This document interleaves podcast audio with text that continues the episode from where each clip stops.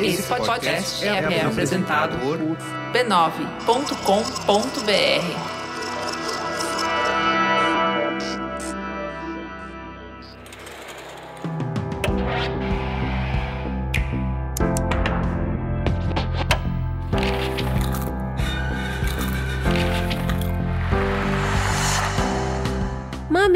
Mamilândia! Sejam bem-vindos ao nosso espaço de reflexão, provocação e diversão a partir de produções culturais.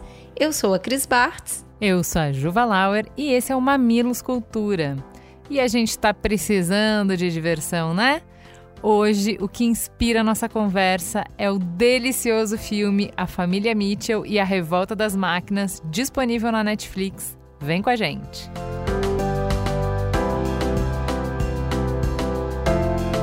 Bora para a sinopse. Uma revolta de robôs interrompe a viagem de uma família. Agora, o destino do mundo está na mão dos Mitchells, a família mais estranha da galáxia.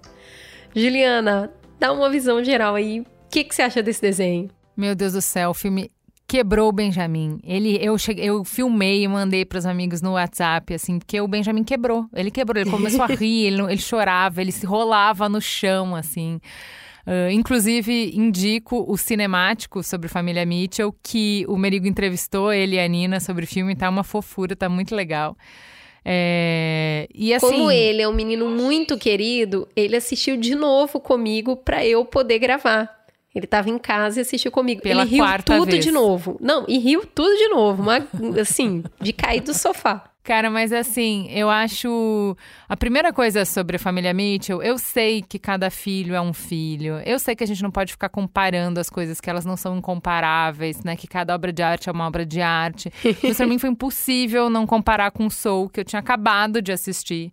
E como o Soul tenta falar de coisa séria sendo pesado, denso, e eu acho que o que ele tá falando é muito raso para mim, o jeito de entregar para mim. Eu, eu achei que era meio platitude, não sei se é porque não me tocou o jeito de contar a história. E como a família Mitchell, completamente despretensioso, tem uma verdade no jeito que eles vão contando as coisas e, e nos créditos, você viu os créditos? Que Quase mostram as famílias das créditos. pessoas que. Ai, cara, é demais. O filme é legal. Ele parece de verdade. Ele tem as piadinhas. Tem um milhão de piadas por segundo. ele é muito frenético. Mas parecem coisas que, sabe, você vive, você vê. Tem, tem humanidade ali nas pequenas coisas. É autêntico, é genuíno, sabe? Eu amei, amei. Eu amei. E você, curtiu? Eu achei muito frenético, muito Loki. Fiquei falando que se assistir ele com a luz desligada e o som alto é perigoso você ter um, um mal-estar de tanto cor que aparece, desenho que aparece, e o quanto tudo é rápido. Me senti um pouco velha? É. Talvez. Mas, cara, como isso faz sentido, na minha opinião, para narrativa.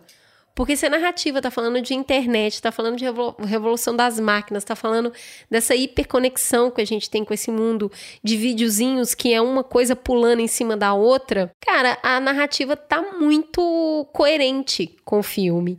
Eu gostei muito dos personagens, a família é realmente muito real. Eu ri alto, sabe? Ri alto junto com as crianças. Eu ri alto, assisti com os quatro, os dois da Ju e os meus dois. O Amos perdeu interesse porque tem muito conteúdo.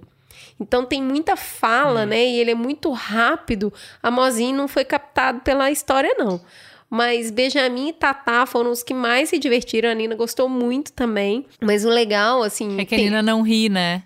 Ela, ela fica a mais não ri quieta. em nenhum filme do mundo. Ela não ri, ela não dá gargalhada, assim.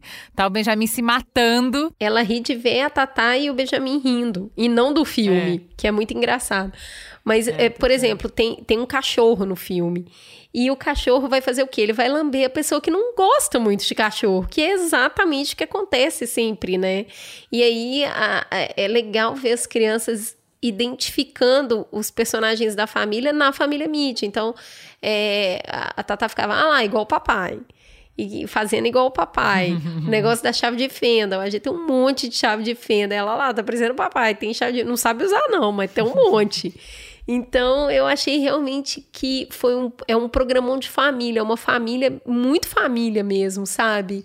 Ah, Os personagens estão muito humanos, é uma mãe que tá, tá tentando, coitada, tá conciliando tudo ali, ela sabe que a família dela não é exatamente como ela gostaria, e óbvio, ela se inspira na família de Instagram, né?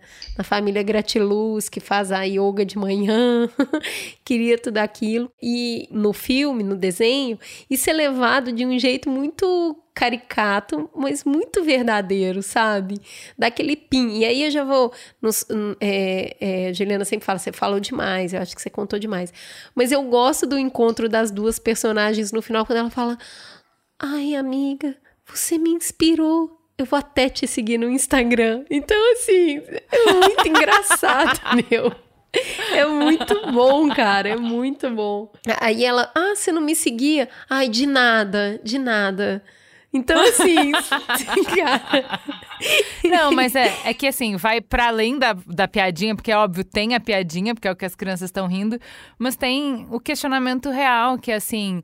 Uh, essa família vai ter problemas. O pai não se dá com a filha, eles não conversam, eles estão com um conflito que, assim, a, de novo, não sei se estou vivendo apenas citando Viviane Mosé. A Viviane Mosé estava falando aqui no Mamilos como a adolescência pode ser um período de ruptura, né? Pode ser um período complicado para as relações. E aí aquele filme está mostrando esse recorte.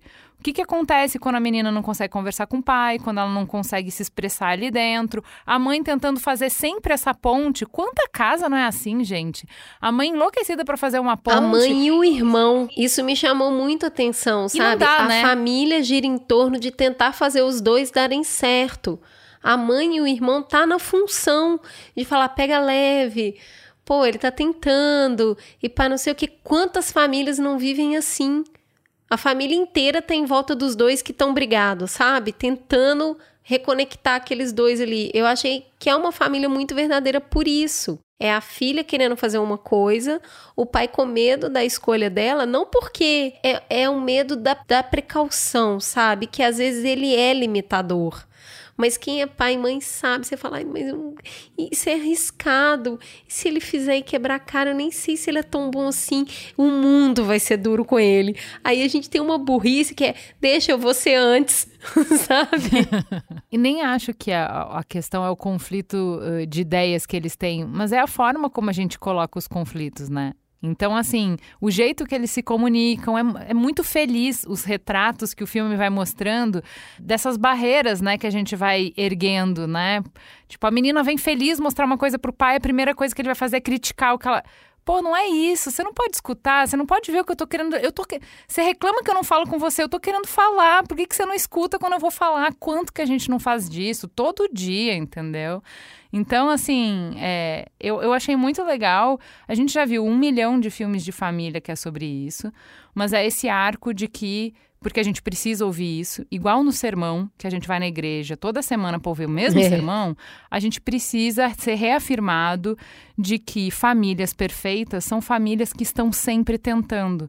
E essa família é uma família perfeita no final do filme, porque eles não desistem uns dos outros com os problemas que eles têm. Então, peraí, que você já está entrando num dos pontos que me puxou muito aqui. Quando a gente fala dessa difícil convivência em família, né?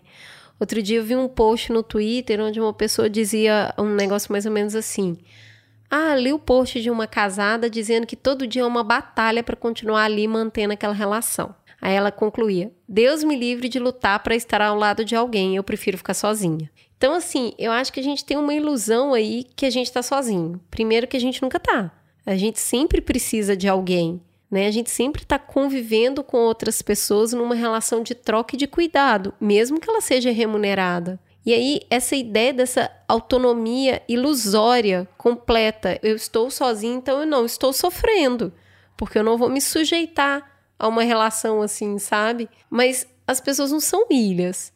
E aí, a, a menina, a, a jovenzinha Mitchell, ela reflete que as pessoas são difíceis mesmo. Tem uma hora que ela fala isso. Olha, você tem razão. As relações são difíceis. Por quê? Porque a gente é complexo e aí família ganha ainda outra camada, que é quanto mais íntimo, mais a gente é a gente mesmo. Mais a gente acaba sendo mais cheio de imperfeições, a gente mostra quem a gente é de verdade. E aí é uma construção custosa. Sustentar uma relação, ela requer, não vai ter jeito.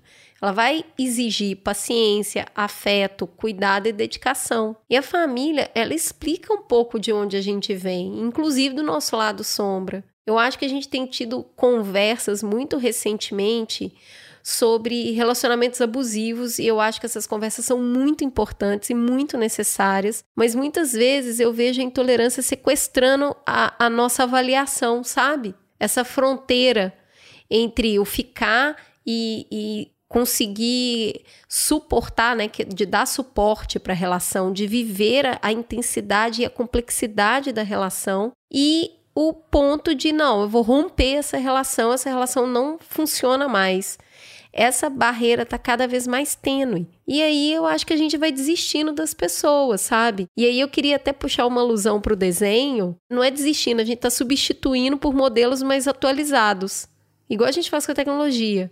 Então, esses modelos novos são os modelos que sabem tudo sobre identidade de gênero, política, direitos humanos, e os modelos ultrapassados, as pessoas que ainda não é, é, foram atualizadas para usar essa brincadeira, elas já não valem mais a pena. Então, acho que o, o filme ele traz é, a família como um conceito do que ela é na real. Gente, pessoas, é difícil mesmo, é para ser difícil, não é para ser fácil. É, e, e o jeito de. É, é, de novo, né? Que eu acho que é, é essa comparação com o Soul. É o jeito de fazer, de provar esse ponto que é muito sensível, delicado, com exemplos que não tem como você olhar e falar, puta, sou eu todo dia isso aí, aí, hein?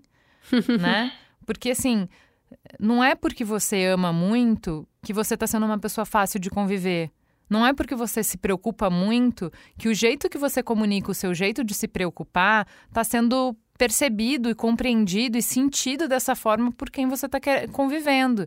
Então, como pequenas coisas do dia a dia, porque família é todo dia, né? Café da manhã, almoço, jantar, a sua mania do jeito de comer, a minha mania, a sua mania do som, a sua mania de dormir, a minha mania, o seu jeito de tomar banho, o meu jeito de tomar banho, é, todas as nossas manias convivendo todos os dias.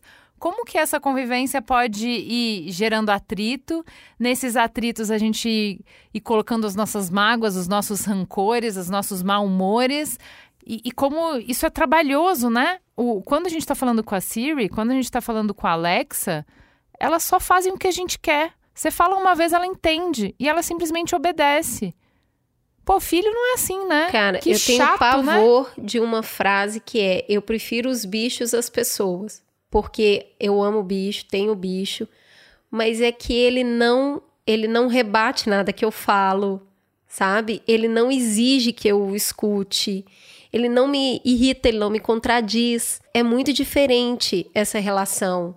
É, a Ju citou a relação com a máquina, estou é, citando a relação com, com os nossos animais de estimação. Os seres humanos com quem a gente vai interagir e vai falar: Eu não concordo com você. Ah, mas eu quero sair às sete, mas eu quero sair às nove. É isso, é essa fricção humana que faz a gente ser uma sociedade, ser humanidade. E, e isso é o nome de humanidade, né? É colocar o, o eu no mundo e os outros eus que existem no mundo com quem eu vou conviver.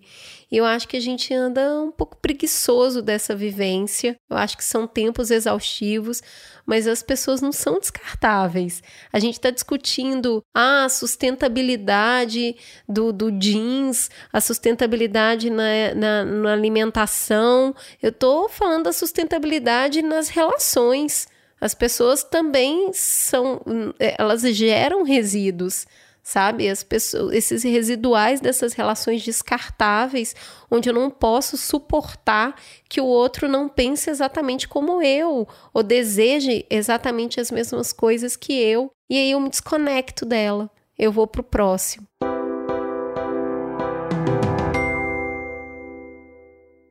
É, e tem, falar em desconectar, o filme tem um, um, uma crítica muito bem feita, muito certeira, como esse nosso cansaço também está muito mediado, provocado e facilitado uh, pelas telas o tempo inteiro, pela conexão, pela falsa conexão, né? Uh, pela internet. Assim, falsa não, né? De novo, pegando a Viviane Mosé, é legal, né? Uhum. Mas é que não é tudo. Então, hoje eu estava me impressionando com um negócio num, num grupo de WhatsApp de amigos o Pedro, que trabalha aqui na empresa, mandou um áudio divertido. E ele falou assim: Nossa, a Mari tá rachando de rir disso, que é a nossa editora. Eu falei, mas como que ele sabe? Ela tá com, ele tá com ela? Eles estão no estúdio? Falei, não, eles devem estar tá se falando. E aí, assim, é muito interessante, como sim, é uma galera que nunca se viu, gente. A galera que trabalha no B9, poucos trabalharam presencialmente, e os que trabalharam presencialmente juntos trabalharam por pouquíssimo tempo, porque a gente formou mesmo a equipe meio que já estava começando essa pandemia e muita gente entrou até depois. Então, as conexões digitais são verdadeiras, são reais, mas o quanto a gente está o tempo inteiro interagindo com essas pessoas no digital não nos desconecta do que constrói a nossa relação no que é mais cotidiano. Eu acho que quem sente mais isso é a família, porque não necessariamente você senta para ter uma conversa. Mas você tem conversas enquanto você come, você tem conversas enquanto você circula pela casa. Agora, se o tempo inteiro você tiver com a cabeça enfiada no seu Black Mirror, as oportunidades de conexão ficam limitadas, ficam limitantes. E aí você só vai ter uma convivência. Que é assim, simplesmente dividir o mesmo teto não faz uma família. E eu acho que o filme tem algumas provocações bem interessantes de como a gente pode ir perdendo os laços não de forma intencional, não por essas questões de problema de comunicação, mas só nessa inércia do sem perceber a gente está tempo demais conectado na tela enquanto a gente está dividindo espaço com outras pessoas. Pois é, eu queria até puxar esse outro ponto, conectando com, com isso que você está falando. Tem um outro ponto que me chamou muita atenção no filme, que é a grande vilã do filme, que inclusive, gente, quem? Quem é? A Olivia Colman, que o, o, empresta a voz, né? É uma é um celular que é a grande vilã e é a voz dela impecável. Mas então é a, a, grande vilã fala: por que, que eu deveria salvar? Por que eu deveria salvar a humanidade? Por que vocês não deveriam ser eliminados? E aí a, a, a primeira pessoa com que ela pergunta não tem uma boa resposta. E aí, cara, eu, eu fico falando assim esse é, o acesso a tanta informação, no Mamilos Cultura passada, a gente já fez uma primeira reflexão sobre isso, sabe? Porque também o tempo que você está na internet não quer dizer necessariamente que você está interagindo com outras pessoas, tá? Às vezes você está só passivamente consumindo conteúdo de outras pessoas. Então, o acesso a esse tanto de informação, esses mundos incríveis, coloridos, de videozinhos, de uma timeline infinita. Essas possibilidades de ir para outros países, para outros museus, ouvir infinitas músicas, isso tudo torna o ser humano tão, tão, tão só humano, sabe? Então, assim, por que, que eu sairia da tela desse celular e, e, ficaria aqui conversando com essa pessoa? Porque pensa, essa pessoa aqui, ela só quer falar de chave de fenda. Não me interessa, entendeu? O que me interessa são os videozinhos hilários. É, essa pessoa quer falar comigo de comida, planta, detesto planta. E ela quer contar da planta. Não, eu quero ver isso que me interessa. Então eu acho que a internet, de alguma forma, ela torna os seres humanos desinteressantes porque eles são humanos demais. E aí, quando a gente vê tudo isso, esses vídeos, tudo, e aí essa vilã questiona, né? Ah, por que que deveria ser salvo? É uma pergunta capciosa. E aí, quando a, a resposta é muito vaga, ela fala: tá vendo? Pode destruir. Né? Que ele, é, a resposta que o cara dá é: não, é, a gente sabe amar. Aí ela manda dar um chute nele e fala: não me vem com essa resposta idiota. Então, assim, a gente, a, a gente vê isso todo dia, a galera falando: vem meteoro, pode destruir meteoro, tá vendo? A humanidade vem logo, uhum. eu quero o apocalipse. Juliana, de onde que sai essa ideia? Como se o outro fosse humano, eu não. Vai destruir só o outro, o meteoro? Como é que é isso? Cara, mas é isso, né? A gente está aperfeiçoando o niilismo a cada geração, né? É, esse, esse desencantamento com tudo que a gente foi capaz de produzir, desencantamento com a vida, desencantamento com a gente mesmo, assim, um descompromisso, né? É, um, uma desimplicação é o que é o que você falou, né? Uhum. Não, não, sou, não é sobre mim. É, é, é muito legal, né? Porque é um desenho, é para criança, então não é pretencioso, mas te faz pensar sobre essas coisas. É, não, é isso aí mesmo. Por que, que, por que, que vale a pena a gente lutar? Porque essa guerra é nossa, porque essa batalha é nossa, porque isso é o nosso DNA, né? Então, encontrar o sentido, é, é de novo, voltando para Viviane Mozart, esse é só o trabalho da vida, responder essa pergunta.